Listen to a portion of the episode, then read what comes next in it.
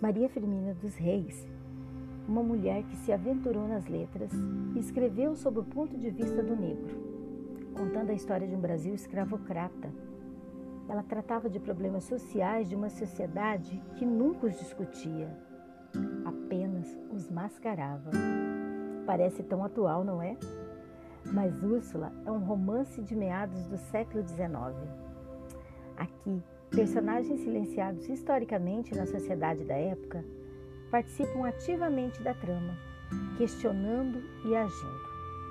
Agora, ouça o diálogo entre dois desses personagens, Túlio e Susana. A africana limpou o rosto com as mãos e um momento depois exclamou: Sim. Para que essas lágrimas? Dizes bem, elas são inúteis. Meu Deus.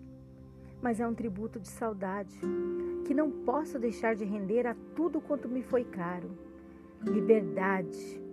Liberdade. Ah, eu a gozei na minha mocidade. Continuou Susana com amargura. Túlio, meu filho, ninguém a gozou mais ampla não houve mulher alguma mais ditosa do que eu. Tranquila no seio da felicidade, via despontar o sol rutilante e ardente do meu país. E louca de prazer, a essa hora matinal em que tudo aí respira amor, eu corria as descarnadas e arenosas praias. E aí, com minhas jovens companheiras, brincando alegres, com um sorriso nos lábios, a paz no coração, divagávamos em busca das mil conchinhas que bordam as brancas areias daquelas vastas praias. Ah, meu filho, mais tarde deram-me em matrimônio a um homem que amei como a luz dos meus olhos. E como penhor dessa união veio uma filha querida, em quem me revia, em quem tinha depositado todo o amor da minha alma uma filha que era minha vida, as minhas ambições, a minha suprema aventura. Veio selar a nossa tão santa união. E esse país de minhas afeições, e esse esposo querido, e essa filha tão extremamente amada, ah, Túlio, tudo me obrigaram os bárbaros a deixar. Oh, tudo, tudo até a própria liberdade. Estava extenuada de aflição. A dor era-lhe viva e assoberbava-lhe o coração. Ah, pelo céu! exclamou o jovem negro enternecido. Sim, pelo céu! Para que essas recordações? Não matam, meu filho. Se matassem, há muito que morrera, pois vivem comigo todas as horas. Vou contar-te o meu cativeiro.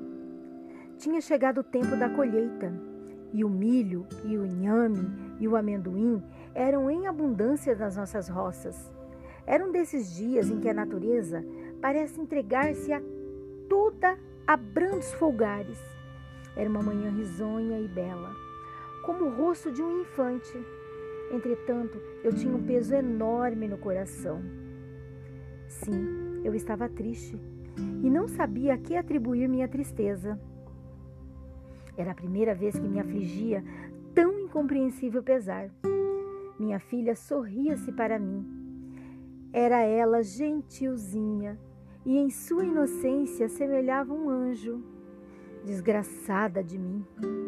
Deixei-as nos braços da minha mãe e fui-me à roça colher milho. Ah, nunca mais devia eu vê-la. Ainda não tinha vencido cem braças do caminho, quando um assobio que repercutiu nas matas me veio orientar acerca do perigo iminente, que aí me aguardava. E logo dois homens apareceram e amarraram-me com cordas. Era uma prisioneira, era uma escrava. Foi em balde que supliquei em nome de minha filha que me restituíssem a liberdade. Os bárbaros sorriam-se das minhas lágrimas e olhavam-me sem compaixão. Julguei enlouquecer, julguei morrer, mas não me foi possível. A sorte me reservava ainda longos combates. Quando me arrancaram daqueles lugares onde tudo me ficava pátria, esposa, mãe e filha e liberdade, meu Deus, o que se passou no fundo da minha alma, só vós, meu Deus, o pudeste avaliar. Meteram-me a mim e a mais trezentos companheiros de infortúnio e de cativeiro no estreito e infecto porão de um navio. Trinta dias de cruéis tormentos e de falta absoluta de tudo quanto é mais necessário à vida. Passamos nessa sepultura até que abordamos as praias brasileiras.